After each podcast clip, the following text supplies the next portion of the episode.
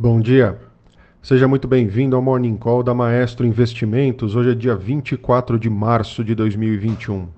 Seguem as principais notícias e indicadores para começar o dia bem informado. E a sessão dessa quarta-feira, dia 24, é novamente de queda para os principais índices globais, com os investidores mais cautelosos sobre as perspectivas de recuperação econômica global, em meio ao crescimento da pandemia do coronavírus em diversos países levando França e Alemanha a estenderem a validade de medidas de lockdown. Nos Estados Unidos, os investidores também aguardam aí por novas falas do presidente do Federal Reserve, o Jerome Powell, e da secretária do Tesouro, Janet Yellen. Na véspera, a fala de Yellen sobre aumento de impostos afetou o humor em Wall Street, enquanto nessa quarta-feira os índices futuros registraram ganhos. Tá? Registram ganhos.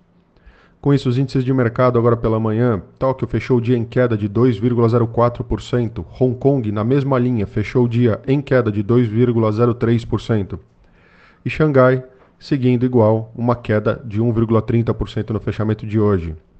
Na Europa, nesse momento, Londres cai 0,11%, Paris, nesse momento, cai 0,16%, e Frankfurt também segue com uma queda um pouco maior de 0,43% agora pela manhã. Nas Américas, os índices estão na ponta contrária. Os futuros de Dow Jones, nesse momento, sobem 0,41%. É, o S&P 500, os futuros de S&P 500, nesse momento, sobem 0,46%. E os futuros de Nasdaq, agora pela manhã, estão subindo 0,83%. Na agenda hoje, vazia aqui no Brasil, porém nos Estados, Unidos, nos Estados Unidos nós temos as encomendas de bens duráveis, referentes a fevereiro, às 9h30 da manhã. E também temos o PMI da Market, referente a março, às 10h45 da manhã. Ficar de olho aí na encomenda de bens duráveis, é um dado importante. No destaque internacional, às 6 horas da manhã foi divulgado aí o PMI, né, o composto aí da Market, relativo a março na zona do euro, é, que ficou em 52,5 pontos, acima aí da projeção de 49,1 pontos, e do patamar anterior também, que foi de 48,8 pontos. O PMI industrial ficou em 62,4, é, acima da expectativa que era de 57,7.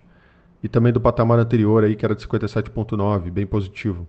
O PMI do setor de serviços ficou em 48,6, acima da expectativa aí também de 46 pontos.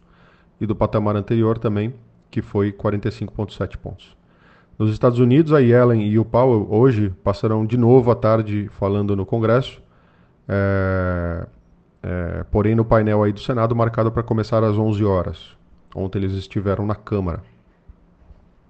No destaque local, aqui bem recheado o noticiário.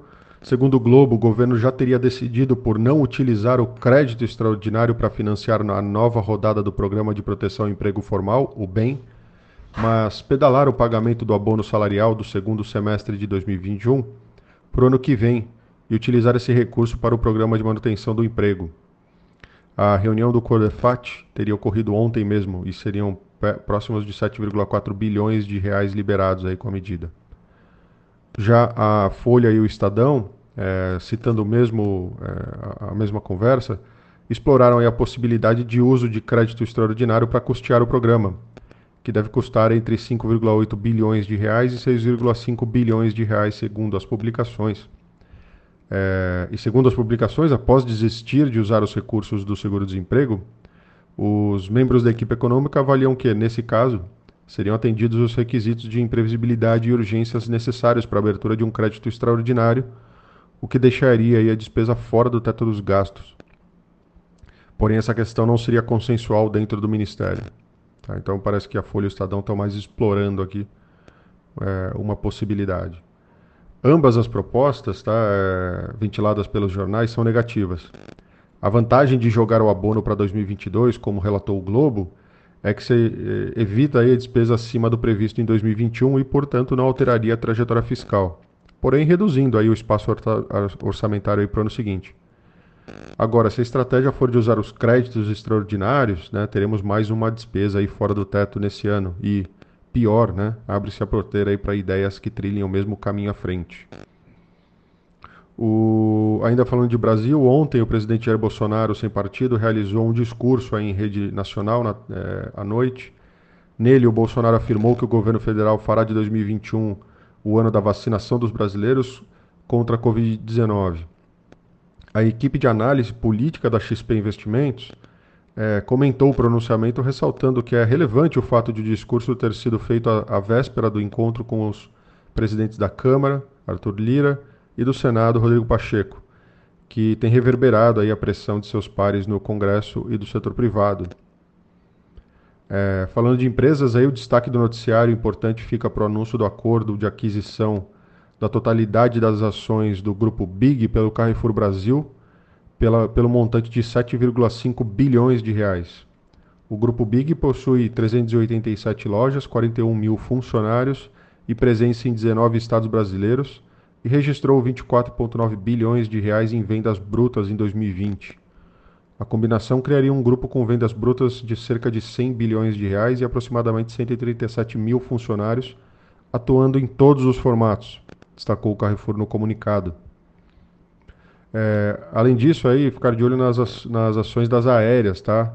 É, após caírem forte na véspera, acompanhando aí o setor é, lá fora. Além de seguirem abaixo das ações aí, é, desse setor, o Morgan Stanley rebaixou aí o ADR da Azul e da Gol de neutro para venda, citando o aumento aí dos custos de combustível, a desvalorização do real e preocupações aí com a segunda onda de Covid prejudicando a demanda do início do ano. É, falando é, de CCR, por sua vez, informou aí nessa terça-feira que assinou aditivo é, a contratos que lhe garantiam mais um bilhão de reais com o governo paulista devido ao atraso em obras aí de infraestrutura e logística em São Paulo a serem operadas pela companhia. Ainda em destaque é, aqui no Brasil, a agência de classificação de risco Fitch anunciou nesta terça-feira que revisou a perspectiva do rating da Suzano de negativa para estável, citando a forte geração do fluxo de caixa operacional devido à recuperação nos preços da celulose. É, a nota da FIT para a Suzano, atribuída à moeda local e estrangeira, foi mantida em é, triplo B-. É, a Petrobras também informou nesta terça-feira que as plataformas P40 e P56 no campo de Marlin Sul, na bacia de Campos, voltaram a operar normalmente após uma redução da produção dos últimos dias motivadas por um surto de Covid na plataforma que afetou as operações da P38, é, que recebe aí produto, produtos de ambas as unidades. Já a Sequoia Logística informou que avalia fazer uma oferta restrita de ações, é, uma oferta subsequente de ações restrita. É, e por último, essa quarta-feira também marca a nova tentativa da Assembleia Geral Extraordinária para a incorporação da Smiles pela Gol. Então por hoje é isso. Bom dia, um abraço e bons negócios.